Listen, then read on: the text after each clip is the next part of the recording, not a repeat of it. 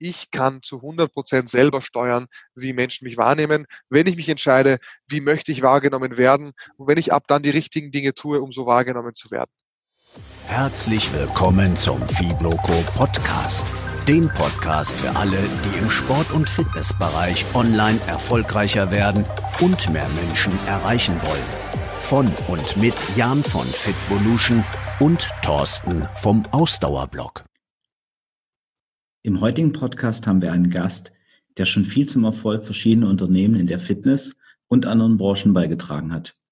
Ein wichtiger Grund dafür ist, dass Pedram Passayan ein echter Personal Branding Experte ist. Und da dieses Thema gerade in der Fitnessbranche extrem wichtig ist, will ich heute darüber mit ihm sprechen. Pedram war auch schon bei der letzten Fibloco als Speaker dabei und die Teilnehmer waren echt begeistert von seinem Vortrag und auch von seinen Workshop-Inhalten. Deshalb freue ich mich besonders, dass er jetzt auch in unserem Podcast dabei ist. Hi Pedram, herzlich willkommen zu unserem Fibloco Podcast. Freut mich sehr, dass du dir die Zeit genommen hast und ähm, in dieser Podcast-Folge mit mir über das Thema äh, Business Building im Allgemeinen und Branding im Speziellen zu sprechen. Hi Jan, ich danke dir vielmals für die Einladung. Es ist mir eine große Ehre, da dabei zu sein. Ja, du bist ja echt erfolgreicher Unternehmer, kann man glaube ich so sagen, mit diversen Gründungen, die du ja jetzt schon durch hast. Und ähm, du hast auch einen beliebten Podcast zu dem Thema Unternehmensaufbau, den du regelmäßig aufnimmst. Äh, Kompliment übrigens von meiner Seite, den Podcast höre ich auch selbst wirklich sehr gern. Vielen Dank, freut mich, dass ich da beim Laufen unterstützen kann ein bisschen. Ja, äh, den Link packe ich natürlich auch in die Shownotes dann zu deinen anderen ähm, Links, die, die du mir entsprechend provided hast. Ähm, jetzt weiß ich, dass du speziell im Fitnessbereich äh, selbst eben auch schon Unternehmen aufgebaut und einigen Menschen geholfen hast, ein Business aufzubauen. Deswegen ja. äh, würde ich gerne äh, damit mal starten. Äh, wann und warum hast du dich eigentlich dafür entschieden, das zu machen, was du jetzt machst, also anderen Menschen dabei zu helfen, ein Business aufzubauen? Ja, das hat tatsächlich ähm, sehr, sehr früh begonnen. Ich sage mal, zuerst der Kontext war der. Also Fitness an sich war für mich immer ein persönliches Ventil. Ich habe immer trainiert, weil ich mich selber verändern wollte. Ich war als Kind ganz klassisch sehr, sehr unsportlich, ähm, dick. Ich habe nur, nur Computer gezockt und ich wollte halt mein Leben in eine neue Bahn lenken. Und mir war Gott sei Dank eins immer ganz klar im Leben, wenn man im Leben etwas verändern möchte und etwas anderes haben möchte, dann muss man immer nur sich selbst ändern und nicht alle anderen Menschen um sich herum oder die Umstände. Also habe ich mich entschieden, dass ich mich selbst ändere, dass ich mit Fitness beginne, dass ich meine Disziplin steigere und einfach meine, meine, meine, meine Physis ändere. Und ja, so bin ich zum Sport gekommen und habe ich sehr schnell erkannt, dass mir das extrem viel gebracht hat und dass ich gerne anderen Menschen dabei helfe, dass sie dasselbe schaffen. Also ich habe Freunde von mir inspiriert, auch zu trainieren. Ich habe Menschen, die nicht wussten, wie sie ja abnehmen sollen, starten sollen. Ich habe denen einfach mal Tipps gegeben und ich habe mich daran gefreut zu sehen, wie andere Menschen wegen meinen Tipps vorankommen. Und ich wollte das aber nie als Beruf nehmen, weil ich mir dachte, wenn ich mein Hobby zum Beruf mache, habe ich dann irgendwann keinen Bock mehr auf mein Hobby. Also was habe ich dann gemacht? Dann habe ich dem Rat meiner Eltern gefolgt und was habe was, wie man in Österreich sagt, ich habe was Gescheites gelernt, also ich habe was Richtiges mhm. gelernt. Und das war ein, ein Marketingstudium. Ich war fasziniert davon, wie man die Fähigkeit, andere Menschen zu positiven Dingen zu inspirieren, skalieren kann. Also wie ich eine große Menge von Menschen, ähm, wie ich denen dabei helfen kann, die richtige Entscheidung zu treffen. Und dafür war Marketing und Werbung ein, ein wahnsinnig cooles Tool für mich. Und so habe ich das Handwerk einfach mal gelernt. Und ja, das habe ich dann genutzt. Das habe ich einerseits genutzt, um äh, zuerst für andere Unternehmen, also als Angestellter zu arbeiten. Da habe ich dann in der Fitnessbranche doch Fuß gefasst, weil ich gemerkt habe, es gibt nur eine Branche, also gab damals nur eine, wo ich echt Leidenschaft hatte, das war Fitness. Habe Assistent, als Assistent begonnen bei, bei großen Fitnessclubs und habe mich hochgearbeitet bis hin zum General Management und habe mich in einer Lage wiedergefunden, wo ich den ganzen Tag nur eine Sache gemacht habe, nämlich Menschen dabei helfen, ihre Ziele zu erreichen unseren Kunden dabei, ihre Fitnessziele zu erreichen, aber vor allem, und das fand ich noch spannender, meinen Mitarbeitern dabei geholfen, ihre Ziele zu erreichen, nämlich, dass sie befördert werden, Gehaltserhöhungen bekommen, dass die im Leben vorankommen. Und da habe ich zum ersten Mal gemerkt, wie viel Spaß es mir macht, Manager zu sein, ein Team zu führen und meine Leute erfolgreicher zu machen, als ich selber war. Habe auch äh, unglaublich viele Menschen dazu gebracht, dass sie im Unternehmen und außerhalb befördert wurden. Ja, und letztlich hat mich dann dieses ganze Thema dazu, dazu gebracht, dass ich gesagt habe, ich möchte selber mehr. Und da war da irgendwann der Deckel. Ja, Im Angestelltenverhältnis hast du halt irgendwann den Deckel und der Deckel, den wollte ich halt nicht äh, wahrhaben und habe mir gesagt, gut, jetzt muss ich Unternehmer werden. Ich wollte nie, aber ich musste Unternehmer werden, selbstständig werden, weil da gibt's halt keinen Deckel. Also habe ich mich nebenbei auf die Suche gemacht nach Projekten, habe diverse Projekte gestartet, Unternehmen gegründet, habe nie Angst gehabt zu scheitern, deshalb bin ich sehr oft gescheitert und habe am Ende des Tages dann auch ähm, drei Unternehmen erfolgreich gegründet. Ein Modelabel, True You, eine Branding- und Influencer-Agentur, die heute Follow Austria heißt und ähm, letztendlich jetzt auch meine Akademie, wo ich Unternehmer ausbilde. Und all das hat dazu geführt, dass ich gemerkt habe, Moment, immer mehr Leute fragen mich, wie kann ich ein Unternehmen aufbauen? Was ist wichtig? Wie, wie, wieso hast du es geschafft und ich nicht? Und ich habe dann gemerkt, okay, es gibt ein gewisses Muster. Es gibt so eine Blaupause, wie man es schaffen kann, ein Unternehmen aufzubauen, egal in welcher Branche. Und die würde ich gerne Menschen weitergeben. Zuerst in so Seminaren auf der Wirtschaftskammer in Österreich, so die Handelskammer in Deutschland, ähm, dann auch Vorträgen für Startup-Kongresse etc. Und später habe ich gesagt, ich und meine, meine Partner und Mitunternehmer, wir machen einfach eine Akademie draus. Eine Akademie, wo wir Leuten echt zeigen, wie sie es schaffen können, selber selbstständig zu werden. Denn das Problem heute ist ja folgendes, um das Thema abzuschließen. Wenn ich Friseur werden will, gehe ich zur Friseurlehre. Wenn ich Trainer werden will, auf die Trainerakademie. Wenn ich Arzt werden will, studiere ich Medizin. Aber wo gehe ich hin, wenn ich Unternehmer werden will? Und wer bringt mir wirklich bei, was wichtig ist? Und genau die Lücke füllen wir heute. Und das erfüllt mich mit sehr viel Stolz, weil ich nicht einer von den Coaches bin, die nur andere Leute coachen, sondern ich bin halt Unternehmer zu 80 Prozent und mit dem Rest meiner Zeit helfe ich anderen Leuten ebenfalls Unternehmer zu werden. Ja, sehr cool. Also die Story ist auf jeden Fall ähm, auch für mich persönlich echt inspirierend und ähm, ich finde, man merkt bei dir auch immer total, wie du da richtig mit Herzblut dabei bist. Und ähm, wir hatten ja auch schon das ein oder andere Gespräch, ähm, wie du eben auch Bock drauf hast, anderen wirklich zu helfen, eben mit ihrem Unternehmen ja. äh, voranzukommen. Und ich glaube, deswegen machst du das auch so gut. Absolut. Wenn, bitte. So, wenn jetzt jemand auf dich zukommt, der speziell im Sport- und Fitnessbereich äh, ein Business aufbauen möchte, ähm, gibt es drei Tipps, die du dem an die Hand geben würdest, worauf er besonders achten sollte am Anfang? Ja, am Anfang würde ich jedem sagen, er soll sich äh, irgend, also mir ist es jetzt primär, ja. Ich, ich will jetzt hier keine, keine Schleichwerbung für mich machen, also mir ist egal, von wem man sich jetzt Hilfe holt. Man sollte sich aber auf jeden Fall nicht zu schade sein oder zu stolz sein, sich Hilfe zu holen. Ja, man, man, das sagt man nicht nur so, man braucht einen Mentor. Es geht natürlich auch ohne Mentor, aber dann brauchst du länger, verschwendest mehr Zeit, mehr Energie und auch mehr Geld. Das heißt, such dir jemanden, der A, das erreicht hat, was du erreichen möchtest und B, der dir so sympathisch ist, dass du mit dem auch gerne Bier trinken gehen wollen würdest und lass dich von dieser Person wirklich mentoren und coachen und lass dir von ihr helfen. Und wenn du diese Person hast, das ist das Erste, ist der zweite Tipp von mir, hör auf die Person und stell nicht immer blöde Fragen. Ja, nicht immer Gegenfragen stellen und sagen, ah, was ist aber wenn, aber ich würde das so machen, aber ich habe gehört das. Nein, wir leben in einer Gesellschaft, wo Wissen komplett kostenlos zugänglich ist und die Menschen verhalten sich so wie, so wie, so wie Gänse, die vollgestopft werden, damit ihre Leber verfettet. Die stopfen sich voll mit Wissen und Weiterbildung. Aber die Wahrheit ist, du darfst nicht auf jeden Guru da draußen hören, du musst dir deinen aussuchen. Ja, such dir eine Person aus, auf die du hörst und hör bitte auf diese Person und probier mal eine gewisse Zeit lang, drei Monate, sechs Monate, zwölf Monate, aus, was sie dir sagt und gib ihm eine Chance. Weil auch wenn es am Anfang nicht so klingt, als wäre es relevant, es kann sehr, sehr wahrscheinlich sein, dass das sehr relevant ist für dich. Und das dritte ist, finde dich mit dem Gedanken ab, dass du Dinge tun wirst und musst, die unangenehm sind. Ja, also wenn du mehr willst vom Leben und wenn du mehr Dinge erreichen willst, dann kannst du nicht in deiner Komfortzone verdümpeln. Deshalb kannst du nicht früh genug damit anfangen, dich bewusst in Situationen zu bringen, die unangenehm sind. Deshalb finde ich auch, dass Sportler, by the way, ähm, mehr Potenzial dafür haben, schneller erfolgreich zu werden, auch im Businessleben, weil die schon gelernt haben, was Disziplin bedeutet, was es bedeutet, ähm, Dinge zu machen, die unangenehm sind und sich bewusst in unangenehme Situationen zu bringen. Denn jeder, der schon mal einen sehr schweren Satz Kniebeugen gemacht hat, der weiß, dass es nicht das angenehmste der Welt ist. Und jeder, der schon mal kalt duschen war, der weiß, dass es auch nicht sehr angenehm ist. Und da muss man so schnell wie möglich äh, lernen, diese Dinge auch wirklich äh, anzunehmen und Freude darin zu finden, unangenehme Dinge zu tun. Ja, absolut.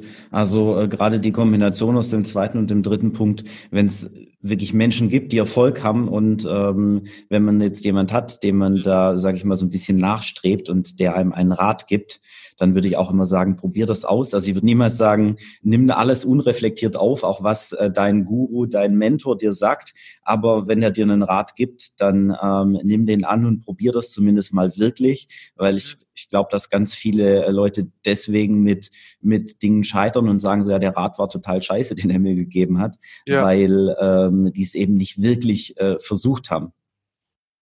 Genau, das ist ab, absolut richtig. Und das ist ja das Traurige, weil da rennen Menschen draußen rum und sagen, ja, das hat nicht funktioniert, das ist alles Blödsinn, das stimmt alles nicht. Und das ist das typische Opferverhalten. Also die Menschen projizieren ihre eigenen Fehler auf andere. Ja? Und äh, man muss einfach mal ehrlich sein zu sich. Und ich glaube, das ist einer der wichtigsten Qualitäten von wirklich erfolgreichen Menschen in jedem Lebensbereich. Die sind gnadenlos ehrlich zu sich selber. Und die können auch einmal sagen, hey, ich kann über das Thema kein Urteil fällen, weil ich habe das ja nie richtig durch. Ja, ich glaube, das ist nicht so einfach, aber das ist äh, auf jeden Fall ein Schritt, der einen im Leben sicherlich weiterbringt. Ja, danke für die Tipps. Ich, ich ähm, glaube, das hilft dem einen oder anderen, der das hier hört, auf jeden Fall weiter. Ähm, was mich jetzt dann noch interessieren würde, ich höre immer wieder oder lese auch immer wieder von Führungspersönlichkeiten und ähm, ich habe mich auch viel mit Persönlichkeitseigenschaften ähm, beschäftigt und da wird mich mal deine Sicht drauf interessieren. Glaubst ja. du, dass es bestimmte Persönlichkeitseigenschaften gibt, die ein erfolgreicher, also die jemand mitbringen bzw. haben sollte, wenn er erfolgreicher Unternehmer werden möchte und ähm, sind das bestimmte Menschentypen oder kann, kann man das lernen? Kann das quasi jeder schaffen? Mhm. Also vorab, ich bin äh, der Meinung, dass es jeder schaffen kann, in seinem Leben Erfolg zu haben. Ja, dazu zählt einmal, dazu muss jeder aber mal definieren, was bedeutet Erfolg für mich. Ich bin nicht der Meinung, dass jeder Mensch Unternehmer werden sollte. Ja, und ich glaube auch nicht, dass es für jeden etwas ist, ganz ehrlich gesagt, weil viele Menschen sind angestellt auch sehr erfüllt und sehr glücklich und Gott sei Dank sind sie es. Viele Menschen werden auch angestellt Millionäre und viele Menschen wollen einfach ganz andere Dinge vom Leben. Das heißt, man muss einmal definieren, und da scheitert ja bei den meisten, was bedeutet Erfolg für mich. Und wenn ich dann meine Definition gefunden habe, dann finde ich meinen Weg auch sehr schnell, wie ich da hinkommen kann. Und ja, dann kann es jeder schaffen. Wenn wir jetzt uns mal anschauen, wenn wir jetzt von Erfolg sprechen, generell Menschen, die im Sport oder im, im Business oder in, in, der Karriere vorangekommen sind, da glaube ich absolut, dass es einige Qualitäten gibt, die alle eint. Es gibt sicher mehrere. Wenn ich jetzt alle, wenn ich jetzt runterbreche auf, auf, auf drei, ist die wichtigste für mich ähm, die Frustrationstoleranz. Ja, also das, die, die, das Schmerzempfinden. Darüber habe ich letztens auch mit, mit meiner, meiner, meinem eigenen Coach geredet, die, die Katrin, die ist, ist Rhetorik-Coach und, und auch ähm, äh, Psychotherapeutin und die hat einen sehr, sehr interessanten Ansatz und wir haben sehr lange über das Thema Frustrationstoleranz geredet. Wenn wir uns Menschen anschauen, die sehr oben, sehr weit oben sind irgendwo, die sind in der Lage, mit Schmerzen umzugehen, nämlich mit sehr vielen Schmerzen, mit sehr viel Frust, ohne dass es sie auf ihren Gemütszustand zurückschlägt und ohne dass es sie aus der Bahn wirft. Weil umso weiter oben du bist, mit umso mehr Problemen musst du dich rumschlagen. Von deinen Mitarbeitern, deiner Firma, von umso mehr Druck hast du von außen. Und du musst dir diese Frustrations- und Schmerztoleranz aufbauen. Dafür gibt es Techniken, da gibt es Methoden dafür. Aber du musst die haben, weil wer unter Druck, unter, unter etwas kleinem Frust und Schmerz zusammenbricht, der, der hat keine Chance da oben. Der hat da oben auch nichts verloren. Okay, Dann, würdest du aber sagen, ja. ähm, dass das auf jeden Fall was ist, was man sich aneignen kann, dieser, dieser erste Punkt mit der Frustrationstoleranz? 100 Prozent. Da muss man einfach nur, also einerseits muss man sich bewusst in Lagen bringen, die unangenehm sind, ja, und einfach mal lernen, nicht so ein Weicher zu sein bei vielen Dingen und einfach mal durchzuziehen, auch wenn es nicht angenehm ist und auch wenn es weh tut. Und wenn man Angst hat vor, vor Frust und vor, vor, vor Schmerz, und vor Ablehnung, dann gibt es einen ganz einfachen Tipp. Und zwar muss man die Geschichte zu Ende denken. Wir Menschen haben immer Angst vorm Scheitern, weil wir die Geschichte da abbrechen, wo sie am schlimmsten ist. Der, der Schüler, ja, der Schüler, der Angst hat, eine 5 zu bekommen, weil er Angst hat, dass die Mama böse ist. So, die Geschichte hört genau da auf. Die Mama ist böse auf mich. Was ist aber wichtig? Eigentlich geht die Geschichte weiter. Was passiert danach? Die Mama ist böse auf mich, okay, passt. Dann beruhigt sich die Mama wieder. Dann hilft mir die Mama zu lernen und dann schaffe ich die Prüfung. Die Mama ist wieder happy und stolz. Aber wir, wir, wir denken die Geschichte nie zu Ende. Und wir haben immer Angst vom Scheitern, weil die Geschichte da aufhört, wo es am maximalen Schmerzpunkt ist. Ja, der Albtraum, wo wir aufwachen, wenn der Albtraum am schlimmsten ist. Ja, aber wenn wir nochmal einschlafen würden, würden wir den Albtraum zum Wunschtraum machen vielleicht. Und das kann jeder lernen. Das finde ich schon. Ja. Mhm. Das ist mal die eine Fähigkeit. Und wenn wir da weitermachen, gibt es viele, aus denen ich schöpfen könnte. Aber ich glaube, eine ist ganz wichtig, nämlich Lösungsorientierung. Ja, Lösungsorientierung als Lebenseinstellung vor allem. Wie wache ich in der Früh auf? Bin ich gut drauf? Bin ich schlecht drauf? Wie sehe ich die Welt? Sehe ich nur Probleme oder sehe ich Lösungen? Sehe ich mir die Nachrichten an und stimme jedem Wort überein und bin dann wütend darauf, wie schlimm alles auf der Welt ist? Oder sehe ich einfach den Fakt, dass wir in, in der Menschheitsgeschichte noch nie so wenig Kriminalität, so wenig Kriege, so wenig Probleme hatten wie jetzt gerade? Ja, also lasse ich mich da lenken oder bin ich lösungsorientiert? Mag ich Probleme und löse sie gerne? Ja oder nein? Weil wenn ich mehr erreichen will, dann muss ich in der Lage sein, Probleme gerne zu lösen. Ja, das sind einmal die zwei Top-Fähigkeiten, die ich jetzt mal annehmen würde. Und dann als dritte würde ich sagen, ein ganz wichtiger Punkt ist das Thema Entscheidungsfreude. Ja, ich wollte jetzt bewusst nicht, die, nicht so 0815-Tipps hergeben, die man überall hört. Ähm, deshalb sage ich dir die, die drei, die ich sehr wichtig finde, die ich aber selten gehört habe jemals. Und das dritte ist Entscheidungsfreude. Wie gern treffe ich Entscheidungen? Wie schnell treffe ich Entscheidungen? Ja, kommt jemand zu mir und sagt, hey, du kannst ähm, für mich arbeiten, du kannst das und das mit mir machen, ich habe dieses Businessprojekt für dich äh, oder ich, ich, ich biete dir ein Coaching an, ja, und du weißt ganz genau, dass sich das weiterbringt, überlegst du dann ewig oder bist du einfach mal in der Lage zu sagen, ja, ich ziehe das jetzt durch und ich freue mich, dass ich eine Entscheidung getroffen habe. Die drei Dinge würde ich sagen, die, die, die sind essentiell für jeden. Ja, tatsächlich äh, sind das jetzt nicht äh, drei, äh, sag ich mal, Klassiker, die man überall hört und liest. Wobei gerade den dritten Punkt finde ich schon extrem wichtig. Ja. Ähm, und das wäre auch was, was ich persönlich jedem ähm, empfehlen würde, sich damit mal auseinanderzusetzen, weil ich glaube, das ist das, was von den Dingen, die du gerade aufgeführt hast, am wenigsten ähm, veränderbar ist, weil ich glaube, da steckt ganz viel in einem drin, ähm, ob man eben bereit ist und ähm, Freude dran hat, auch in gewisser Weise Mut hat, äh, eben Entscheidungen zu treffen ähm, und wenn man so ein Mensch ist, dann fällt es einem, glaube ich, viel leichter, auch ein, ein Unternehmen aufzubauen. Ähm, Na klar. Ja. Na klar, hundertprozentig. Also wer sich nicht entscheiden kann, wie er sein Leben leben möchte, ja, für, für den wird entschieden. Das ist immer dasselbe. Ja, also ja, eine Entscheidung das kommt so oder so. Ja, yeah, das muss ja auch nicht unbedingt jetzt das Allerschlechteste auf der Welt sein. Das ist halt einfach, glaube ich, was, ähm, was man sich vorher überlegen sollte. Kann ich das äh, oder, oder kann ich das nicht? Vielleicht kann man das auch mal eine Zeit lang ausprobieren. Aber wenn das was ist, was einem schwerfällt, dann glaube ich persönlich, dass es einem grundsätzlich schwer fallen wird, ähm, ein Unternehmen aufzubauen, insbesondere eins, in dem man dann später eben auch mal Mitarbeiter führen möchte. Ab, absolut, hundertprozentig, ja, weil Wer das nicht, also den Skill musst du mal meistern. Nun, erst dann, erst dann darfst du aufs nächste Level kommen. So ist es. Ja, cool. Vielen Dank. Ähm, dann, ja. du hast jetzt ja auch schon äh, mehrere Unternehmen aufgebaut, ähm, drei erfolgreich, von denen du gesprochen hast schon mal.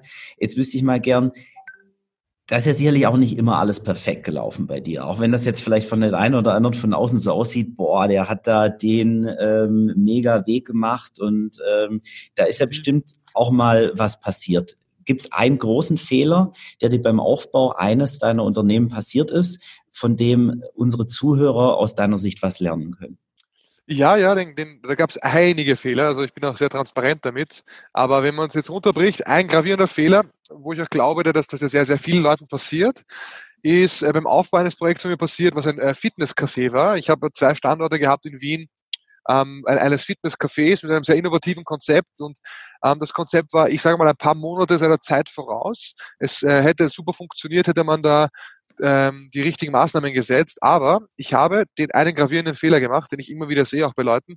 Ich habe den falschen Leuten vertraut und die falschen Personen an die falschen Stellen gesetzt. Das heißt, ganz konkret, ich habe mir sozusagen Co-Founder gesucht, weil ich arbeite immer so, dass ich, auch wenn ich eigene Ideen habe, ich hole mir immer ähm, Partner ins Boot, die mit mir gemeinsam die Idee umsetzen ich habe da ganz konkret einem, äh, einem Co-Founder vertraut, der, den ich lange kannte, wo ich dachte, hey, der, der, der weiß auch genau, was er tut oder der, mhm. der ist äh, diszipliniert etc. Ich habe aber über die Fehler, die er hat, hinweggesehen, weil er auch ein Freund war von mir.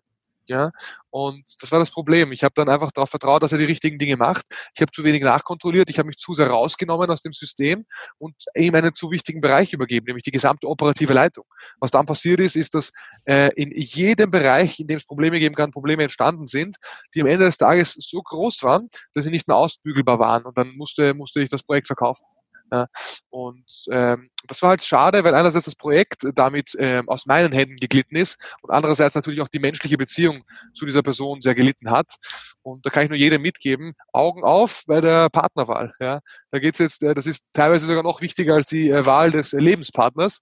Der Partner, der mit dir dein Business aufziehen soll, der darf nicht nur dein Freund sein, der, der, der muss Skills haben, die du nicht hast und der muss aber dieselben Qualitäten haben, die Beharrlichkeit, die Lösungsorientierung, der muss das Brennen haben, der muss die Frustrationstoleranz haben, ja, der, der muss entscheiden können und der muss verlässlich sein. Und das war bei mir leider nicht der Fall.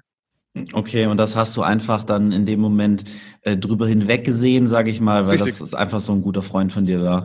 Genau, wenn man ehrlich ist, ich habe gewusst, dass das äh, nicht 100% klappen kann, aber ich habe mir nicht die Mühe gemacht, mir andere Partner äh, zu suchen oder anzuschauen. Ich habe mir gedacht, das wird er schon lernen, das wird schon passen. Ich habe mich blenden lassen von seiner Freude auch für das Projekt und ich habe nicht getan, was für das Projekt, für mein Business am besten ist. Ich habe das getan, was für ihn am besten war in dem Moment und das ist nie das Richtige. Mhm. Okay, spannende Geschichte. Das, das kann ich tatsächlich mir sehr gut vorstellen. Ähm, äh, was würdest du denn, was würdest du denn sagen, wie man mit so einer Situation dann umgehen könnte? Also ich meine, ich kann mir das sehr gut vorstellen, dass man gerade eben Menschen in seinem persönlichen Umfeld hat, die einem auch sehr wichtig sind, Klar. die man, die man auch in so einen Kontext gern mit integrieren möchte. Ähm, jetzt ist es ja vielleicht nicht für jeden das Richtige, dann zu sagen, so, hey, äh, ich habe da jemand, der Bock hat, mit mir businessmäßig was zu machen. Ich möchte auch gern mit dem was machen, aber das ist nicht der Richtige, äh, um da mit mir jetzt in so eine Partnerposition zu gehen. Würdest du dann grundsätzlich davon abraten, sagen so, ey, mach mit dem lieber nichts, oder würdest du sagen, hier, ähm, überleg dir, was kann der wirklich gut und ähm, vielleicht kann man ja dann auch mit so jemand trotzdem was zusammen machen, indem man dem einfach nur die Aufgaben gibt, ähm, die eben, die man ihm auch wirklich zutraut. Ja, es ist so, jeder Mensch hat ja Qualitäten, jeder Mensch hat Stärken und jeder Menschen kann man irgendwo einsetzen. Ich bin, ich habe öfter erlebt, dass es gut klappen kann, mit, mit sehr engen Freunden äh, zusammenzuarbeiten. Ich mag das aktuell auch. Und ich bin jemand, ich arbeite lieber mit Leuten zusammen, die Freunde sind von mir, als mit Menschen, die ich jetzt nur auf der Arbeit gerne sehe. Ja, das ist für mich eine Grundvoraussetzung, dass man sich menschlich auch sehr gut versteht. Ähm, aber das birgt natürlich Risiken. Das Risiko Nummer eins ist, dass jeder Fehler, der passiert, jedes Problem sofort auf die emotionale Ebene gezogen wird. Bedeutet, dass wenn, wenn mein, mein bester Freund jetzt einen Fehler macht im Business, sehe ich das gleich als persönlichen Verrat an mir selber an, warum er mir das denn antut. Ja? Und wohingegen, wenn ein Mitarbeiter das macht, mit dem ich keine Freundschaft pflege, ist das für mich etwas ein, ein ganz klar, dass ein Fehler auf der Arbeit passiert ist und je nach gra graviert, also je, je nachdem wie gravierend der ist, ziehe ich eine Konsequenz. Und da ist das, was ich jetzt jedem mitgeben will, man muss einfach schneller Konsequenzen ziehen. Man muss ehrlich sein, über Dinge reden, man muss die Kommunikation viel besser machen, man muss viel öfter kommunizieren man muss ganz klar festlegen, das ist geschäftlich, das ist privat, das hat nichts miteinander zu tun. Man muss aber trotzdem erwarten, dass diese Grenzen verschwimmen werden, ja, und dass die Menschen emotionale Wesen sind. Aber wenn man ehrlich und oft miteinander kommuniziert und wirklich ehrlich sagt, hey du, ich habe das Gefühl, du machst das falsch, du machst das nicht. Ich habe das Gefühl, dass irgendwas nicht funktioniert. Also richtig Feedback geben. Und dann muss man Konsequenzen ziehen. Ehrlich. Und sagen, hey, schau, so funktioniert das nicht. Wir müssen das beenden. Weil das Problem bei Freunden ist halt immer, dass man viel zu spät Konsequenzen zieht. Und dann ist die Konsequenz die einzige, die da folgen kann, dass alles in die Brüche geht. Nämlich auch die menschliche Beziehung. Und die sollte man immer bewahren. Ja, absolut. Ja, cool. Also danke, dass du äh, uns äh, und also mir und unseren Zuhörern da so einen so einen Einblick gegeben hast und die Tipps. Also ich glaube, dass das auf jeden Klar. Fall dem einen oder anderen helfen wird, weil das ja immer auch äh, verlockend ist, jetzt gerade wenn man Personen um sich herum hat, die dann ähm, in so eine Business-Idee direkt mit zu involvieren. 100 Prozent. So, jetzt hatte ich auch schon angekündigt, du bist ja auch besonders bekannt als Experte für das Thema Branding. Deswegen, ähm, beziehungsweise zu dem Thema hatten wir dich ja auch im letzten Jahr als Speaker und äh, mit einem Workshop auf der letzten Fibloco eingeladen. Und ähm, beides ist übrigens extrem gut von unseren Teilnehmern bewertet worden. Ich weiß nicht, ob ich das schon gesagt habe. Freut mich sehr zu hören. Ja. Und äh, deswegen würde ich gerne das Thema auch noch ein bisschen tiefer legen, weil da weiß ich, du kennst dich ja echt gut aus. Ähm, als erstes wüsste ich mal ganz gern von dir, welche Bedeutung hat denn aus deiner Sicht das Thema Branding grundsätzlich und äh, ganz speziell im Fitnessbereich? Wie das bei mir gestartet ist, meinst du? So wichtig, nee, was, wie, wie, welche Bedeutung das aus deiner Sicht hat? Also wie wichtig? Hm, wie wichtig Branding ist. Ja. Ja, vor allem Fitnessbereich. Also ähm, finde schön, dass du es ansprichst, denn ich finde Branding ist, ist, ist ein absolut wichtiger Teil. Ja, es, ist, es ist ein zweischneidiges Schwert und da bin ich jetzt auch ganz, ganz ehrlich. Branding, so wie es die meisten Menschen verstehen, ja, ist in den ersten Schritten zum Unternehmertum absolut irrelevant. Weil die meisten Menschen verstehen unter Branding, ich kreiere ein Logo, ich mache mir drei Webseiten, vier Social Media Kanäle und, und ich drucke mal Poster. Ja? Und das machen die Menschen noch lange, bevor sie überhaupt Testkunden hatten, bevor sie wissen, komme ich am Markt gut an oder nicht, bevor sie wissen, wie kann ich mit Kunden umgehen oder ähm, was brauchen die Kunden von mir wirklich. Ja? Also bevor ich, bevor ich mir überlege, wie mein Logo ausschaut, muss ich mit mindestens zehn Kunden darüber oder potenziellen Kunden darüber geredet haben, was ihre Schmerzpunkte sind und für welches Problem ich die Lösung sein kann. Das ist das, was die Leute über Branding verstehen. Branding, wie ich es verstehe, ist aber essentiell. Nämlich Branding beginnt für mich bei dir selber, innen drin. Branding ist der Prozess, wo ich mir eines Tages überlege, Moment, die Menschen momentan in meinem Umfeld, die nehmen mich auf eine gewisse Art und Weise wahr. Ich habe ein gewisses Image.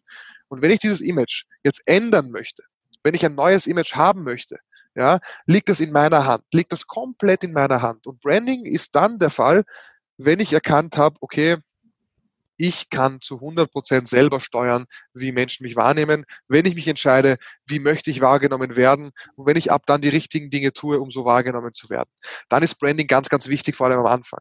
Aber das klassische Brand Building, also der Aufbau meiner Marke nach außen hin, der beginnt, nachdem ich Umsätze habe, nachdem ich Kunden habe und sogenannten Proof of Concept, nämlich bewiesen habe, dass es funktioniert, was ich machen möchte. Okay, ja, das, das finde ich spannend.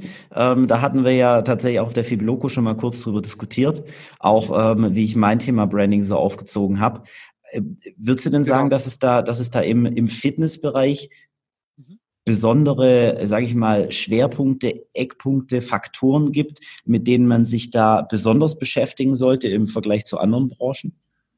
Ja, in der Fitnessbranche ist es, ist es immens wichtig, ähm, sich mit dem Thema Personal Branding auseinanderzusetzen. Also wie ich es schaffe, aus einer Person eine Marke zu machen. Warum, warum ist das wichtig? Weil ähm, wir einfach in der Branche leben mit sehr viel Konkurrenzdruck und vor allem Fitnesstrainer sehr viel, ähm, sehr, sehr viel ich sage mal, ja, sehr schwer haben, sich von der Masse abzuheben und sich zu differenzieren. Und genau deswegen finde ich, dass das, das vor allem in der Fitnessbranche die Trainer sich einmal, oder was ist Trainer, die Ernährungsberater, die Massagetherapeuten, die Physiotherapeuten, weißt du, sogar die Gym-Owner, ja, ja. sich mal echt überlegen müssen, äh, wie, wie baue ich denn meine Personenmarke auf? Wofür stehe ich als Person? Wie kann ich das mit den Werten, die meine Firma vertritt oder meine Partner verbinden? Und ähm, ein, ein Geheimtipp von mir ist auch, sich zu überlegen, welche Marken gibt es da draußen, ja, mit denen ich kooperieren kann, die dieselben Werte haben wie ich. Beispiel, bin ich Athletiktrainer, kann ich mit Marken wie Under Armour oder, oder Reebok kooperieren? Oder bin ich Crossfit-Trainer, gehe ich zu Reebok? Bin ich ähm, jemand, der für das Thema Gesundheit und, und Regeneration oder und Rehabilitation steht?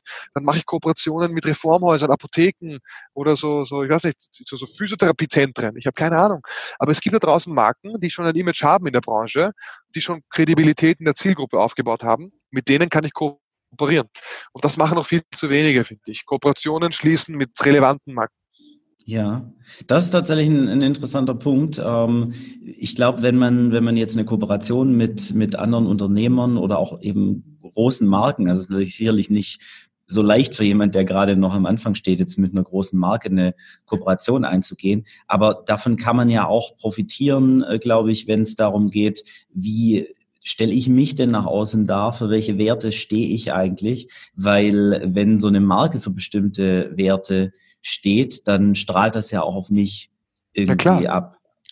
Na klar, das ist auch, das kann ich mir komplett zunutze machen. Das hat ja Nespresso gemacht, indem sie George Clooney reingeholt haben, um ihre Marke zu launchen. Das machen große Firmen tagtäglich. Ja. Ähm, und das kann ein, eine Personenmarke wunderbar ebenso nutzen.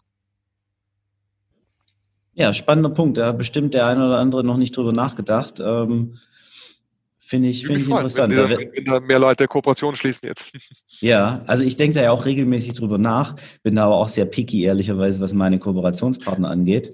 Äh, Solltest du auch sein, du hast ja auch eine gute Marke aufgebaut schon, das heißt, du kannst ja auch etwas kaputt machen, hättest du falsche Partner. Das heißt, du hast dir das Recht erarbeitet, picky zu sein. Ja, danke. ähm, ja, jetzt Jetzt, wenn wir jetzt über die Maßnahmen nochmal kurz äh, sprechen, also was, was wir tun, um eben das Thema Markenaufbau, Markenpflege, Markenkommunikation zu betreiben. Mhm. Welche Rolle spielt deiner Meinung nach das Thema Social Media dabei? Weil das ist ja aktuell in dem Kontext definitiv das Präsenteste, würde ich mal sagen.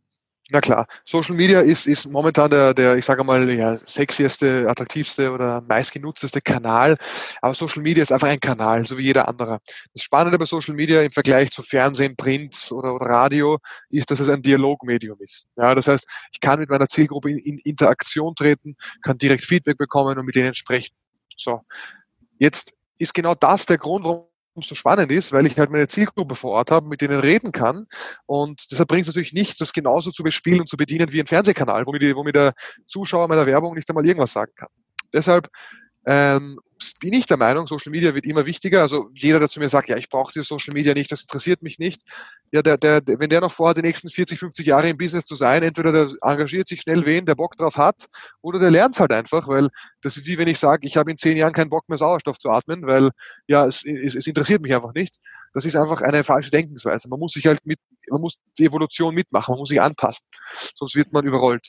Und ja, also in meinen Augen ein sehr, sehr wichtiges Tool. Ich muss mich halt dazu entscheiden, den richtigen Kanal zu wählen für meine Zielgruppe, für mich und die richtigen relevanten Inhalte zu äh, füllen mit dem Hinterkopf, dass ich ein, ein Dialogmedium habe und den Kunden Content geben muss und, und die Möglichkeit geben muss, mit mir gemeinsam mit mir zu sprechen. Das ist der große Unterschied und das machen so viele Firmen leider falsch. Ja, absolut. Ähm, aber nicht nur große Firmen, sondern auch viele kleine Unternehmer und Selbstständige ähm, haben da, glaube ich, noch ganz viel Luft nach oben. Jetzt hast du schon gesagt, es ist unheimlich wichtig, die richtigen Kanäle sich auszusuchen. Welche yes. sind das denn deiner Meinung nach? Also pauschal kann man das schwer sagen, wobei ehrlich gesagt, da wir in Mitteleuropa leben, es gibt eine Handvoll, die relevant sind momentan. Da ist Instagram, da ist Facebook, da ist YouTube, da ist LinkedIn. Nehmen wir mal die einfach daher. Twitter braucht jetzt mal in Österreich kein Mensch, sage ich, einfach, sage ich jetzt einfach so offen. Ähm, aber lustig kann sein. Wenn ich jetzt vom beruflichen Kontext rede, wenn ich sage, ich möchte mir eine Marke aufbauen, Business machen, überlege ich mir als allererstes, wo ist meine Zielgruppe zu finden? Und das, der, der Clou ist der, ich gehe zu meiner Zielgruppe. Nicht, ich stelle mich wohin und, und, und glaube, ich habe einen Magneten an meinem Kopf montiert, der, der mir die Leute an mich ranzieht. Und da würde ich, persönlich würde ich jedem vorschlagen, dass er Erfahrungen sammelt mit Instagram, ja, ähm, ist in den nächsten zwei bis drei Jahren sicher noch ein Medium, was sehr, sehr spannend ist. Facebook ähm, wird ja von vielen kritisiert. Mein Facebook ist nach wie vor sehr gut, wenn ich Kontakte sammeln will, Leads sammeln will.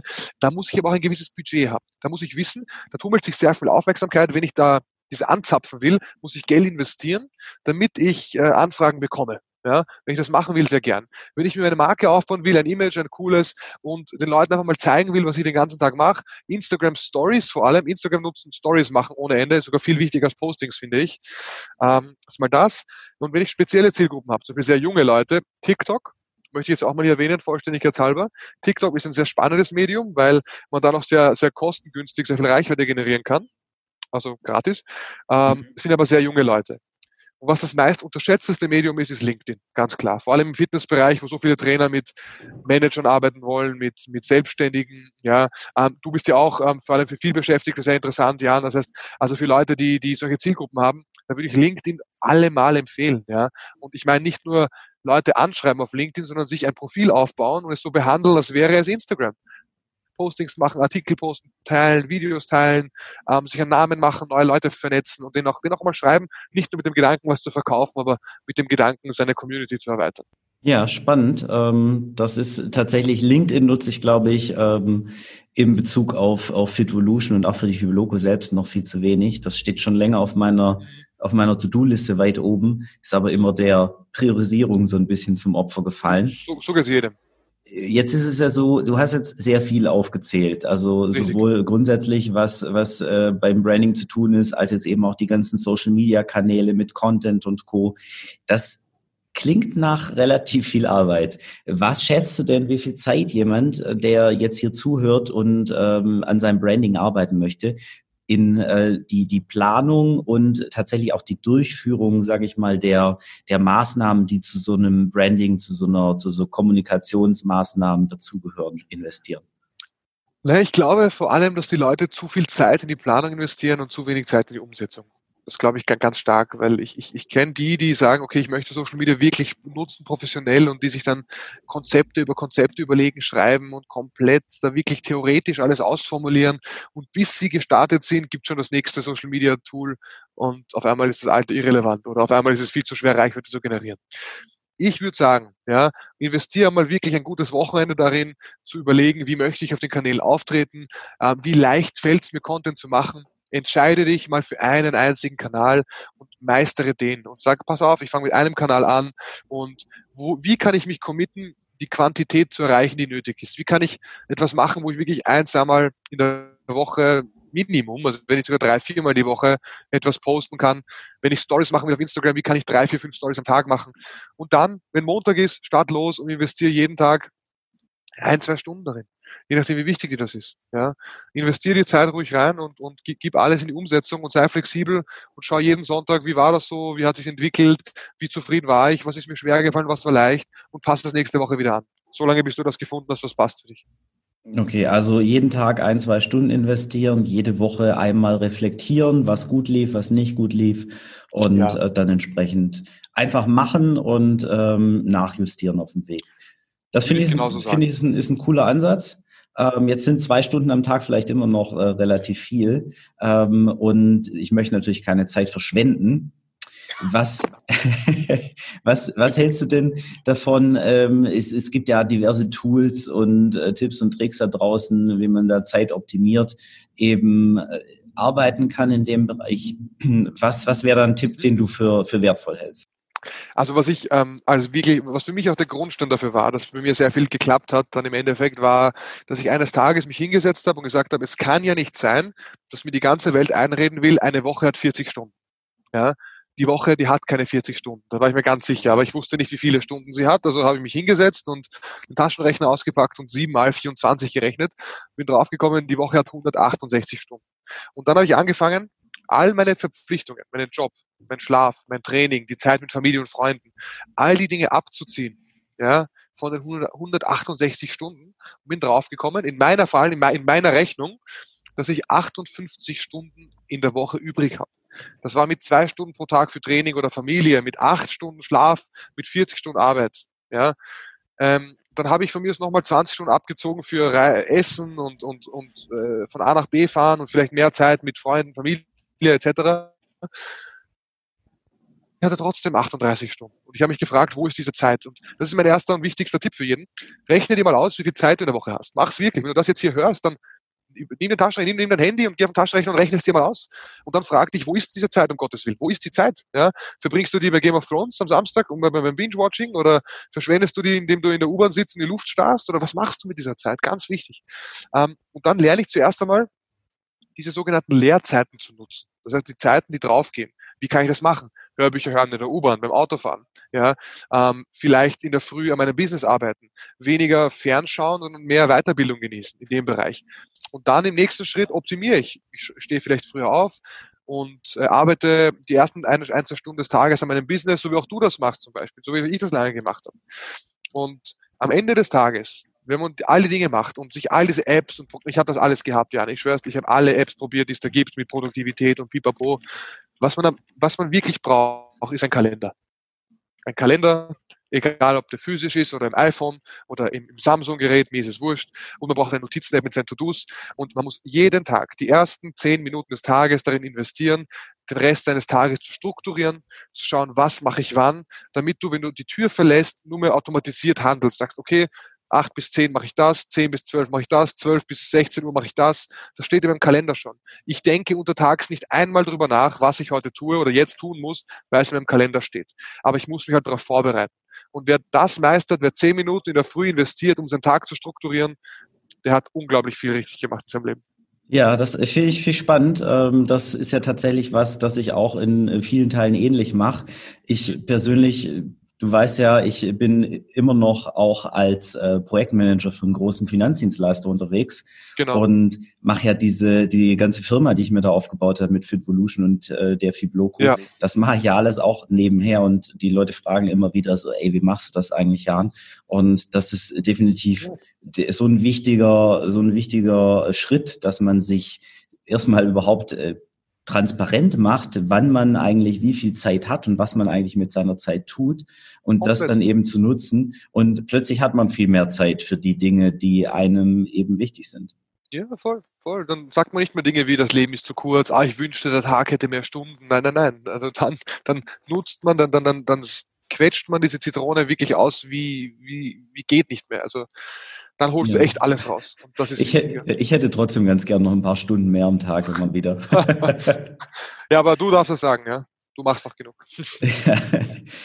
so, äh, jetzt dein Branding ist ja wirklich, also du bist ja wirklich gut drin und du hast dich ja damit ganz lange auch viel beschäftigt, hast auch studiert, für Unternehmen ja. das gemacht, für deine Unternehmen das gemacht.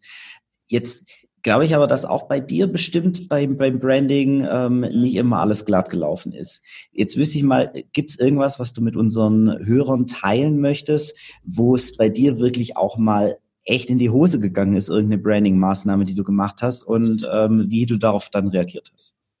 Ja, ganz klar. Also ich glaube, ganz wichtig auch für jeden, der zuhört, ist es zu verstehen, Marketing, Branding, Sales, diese ganzen Prozesse. Ja. Also erstens, Marketing und Branding existieren nur, damit man Sales vorantreibt am Ende des Tages. Das sind Kanäle, die, die, die, die dem Vertrieb helfen sollen, auch wenn du dich selber verkaufen willst. Ähm, und Marketing und Branding, das sind, das sind Prozesse, wo du viel probierst, Try and Error. Das ist nichts, was in Stein gemeißelt ist. Die besten, ich, ich habe mittlerweile das Privileg, mit den besten Online-Marketern im deutschsprachigen Raum wirklich auf Augenhöhe zusammen zusammenzuarbeiten. Und ich habe immer gedacht, die, die, die haben so den heiligen Gral, den, den Magic Button, wo sie draufdrücken und alles läuft. Aber das stimmt nicht. Die probieren einfach mehr, haben eine größere Frustrationstoleranz und sind in der Lage, einfach Dinge falsch zu machen und dann zu adaptieren. Genauso ist das Branding. Du kannst dir jetzt am Kopf das coolste Branding überlegen. Und das war bei mir so. Ich wollte am Anfang Fitness und Business kombinieren. Ich wollte irgendwie so, ich konnte mich nicht entscheiden. Ich habe gesagt, ja, ich will für Fitness stehen, weil ich liebe Fitness, aber ich will auch für Business stehen, weil das kann ich einfach gut. Und da habe ich eine Leidenschaft dafür. Und dann habe ich versucht, mir meinen Kanal so aufzubauen, dass ich beide Welten abdecke, so dass du halt sozusagen, um als Person ganzheitlich zu wachsen, musst du einerseits Fitness machen, um den Körper in Form zu bringen, andererseits dich im Bereich Business weiterentwickeln und Mindset noch dazu, klarerweise, dass du der, der, der, der umfassende Supermensch wirst. Und das war eine viel zu breite Positionierung. Und das ist der Fehler, den, den 99 Leute von 100 machen, nämlich die haben Angst davor, sich zu spitz zu positionieren. Und die richtige Zielgruppe, die richtige Positionierung findest du dann, wenn du so klein bist, dass du mehr Menschen abschreckst, als du anziehst. Und ich habe den Fehler gemacht, ich war breit aufgestellt. Ich habe einmal ein Bild gepostet aus dem Gym, einmal Essen, dann wieder ein Business-Tipp, dann wieder hier Management. Und ich habe mich durch die Feedbacks blenden lassen, dass das die, der richtige Weg ist, weil Leute, die mich eh schon kannten, gesagt haben, hey cool, was du machst. Ja, und irgendwann habe ich auch durch, durch Mentoren und Coaches selber erkannt, Moment, ich bin nicht positioniert. Da gab es den Moment, wo tatsächlich nach über zwei Jahren Brandingarbeit ähm, ein, ein, ein, ein späterer Mentor von mir zu mir gekommen ist und gesagt hat, Pedram, du bist nicht positioniert.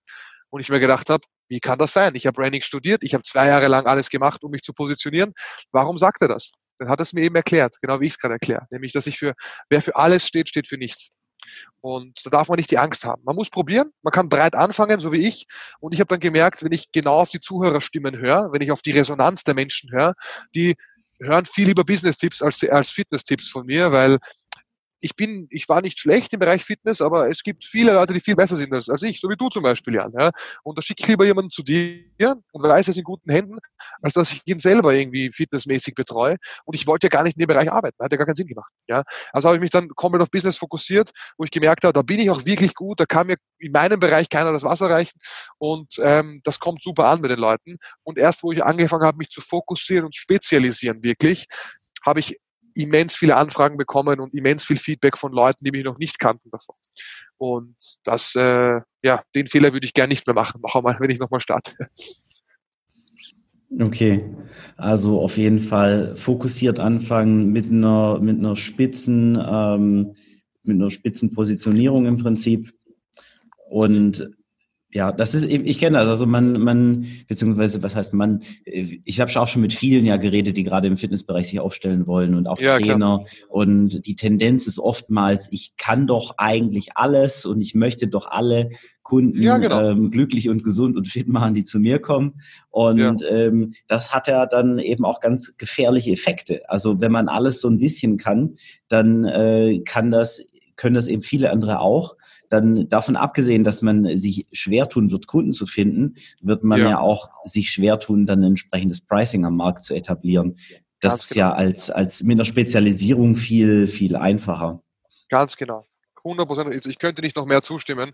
Das sind alles äh, riesige Nebeneffekte und, und, und ich sage mal Nachteile von Generalismus. Ja. Und da muss man einfach mal mutig sein, Entscheidungsfreude haben und sagen, ich werde mich jetzt spezialisieren, aber bitte mit Hirn. Das heißt, man kann ruhig mal ausprobieren, mit welcher Zielgruppe arbeite ich am liebsten, wo bin ich wirklich gut, ja, und wer hat denn das Geld, was ich haben möchte, ja, und dann kann ich da voll reingehen. Ja, vielen Dank für, für die vielen Tipps. Sehr ähm, gerne. Insgesamt würde ich jetzt sagen, ähm, das war ein sehr, sehr interessantes Interview. Ich glaube, da ist wirklich jede Menge Mehrwert für, für unsere Zuhörer drin gewesen. Mhm. Ähm, vielen Dank nochmal, dass du dir jetzt eben die, die Zeit genommen hast, hier auch äh, in den Podcast zu kommen und ähm, dich mit mir, mir, zu den Themen auszutauschen.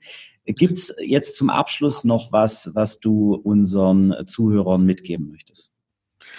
Ja, ich danke dir erstmal, dass, dass du diese Pionierarbeit auch leistest in dem Bereich. Ich glaube, es, es kann nicht genug Menschen geben, die andere nicht nur motivieren und inspirieren, sondern die ihnen auch wirklich handfeste Tools mit auf den Weg geben, ähm, damit sie was aus ihrem Leben machen, damit sie mehr aus sich rausholen und mehr machen. Und ja, abschließend, also ich kann, ich kann nur jedem wirklich von Herzen sagen, dass er sich nicht äh, von den Glaubenssätzen limitieren lassen soll, die andere Menschen auf ihn überstülpen wollen. Ja, wir leben sicher in einer Gesellschaft, wo es nicht alltäglich ist, dass Menschen mehr vom Leben wollen, dass sie mehr Geld verdienen wollen oder mehr aus sich machen wollen, dass sie sehr schnell abgestempelt werden als egoistisch und, und als nein, du bist, du denkst ja nur an dich. Und das ist alles Blödsinn. Ja, also ich kann nur jeden einladen, in sich reinzuhorchen, selbst seine Selbstwahrnehmung ein bisschen zu optimieren, sich darüber bewusst zu werden, was will ich wirklich, was sind meine Ziele und dann einfach mal zu probieren und keine Angst zu haben, was soll schiefgehen. Wir leben in Ländern, da gibt es mehr Auffangnetze als im Zirkus. Ja, und ich muss nur eine Sache machen, ich muss das finden, wofür ich wirklich brenne. Ja, denn nur wer brennt, kann andere entfachen. Und wenn ich das gefunden habe, ja, kann ich rausgehen und, und so viel Gutes bewirken und so viel Gutes tun und Mehrwert schaffen auch in der Welt.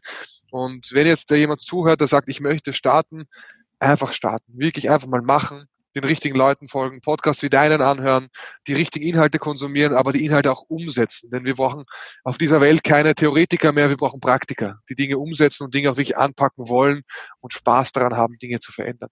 Und da wünsche ich mir ganz stark, dass äh, unser kleines Interview hier dazu geführt hat, dass ein, zwei, ein, zwei Menschen da draußen ja, sich überlegen, hey, Moment, ich, ich habe einen Traum und den möchte ich umsetzen, den möchte ich verfolgen und die dafür alles geben. Ja, das besser hätte ich nicht sagen können. Das ist auch, ich finde das immer großartig, wenn man dann eben auch tatsächlich mitbekommt, dass Leute dann was machen und umsetzen. Und äh, ich glaube, hier in der Folge haben, haben wir, hast du auf jeden Fall jede Menge Impulse geliefert, die dabei helfen können. Deswegen vielen Dank nochmal. Und ähm, ja, sehr ähm, gern. Ja, tschüss. Wir sehen uns bald, mein Lieber. Danke dir. Ciao, Baba. Tschüss. Damit ist diese Episode vom Blog Podcast auch schon wieder vorbei. Ich hoffe, sie hat dir gefallen und du konntest etwas daraus für dich mitnehmen. Weitere Infos und Links findest du wie immer in den Show Notes. Wir freuen uns über jede positive Bewertung bei iTunes und jede Empfehlung, denn das hilft uns dabei, noch mehr Menschen zu erreichen und ihnen dabei zu helfen, im Sport- und Fitnessbereich online erfolgreicher zu werden. Vielen Dank fürs Einschalten und bis zum nächsten Mal.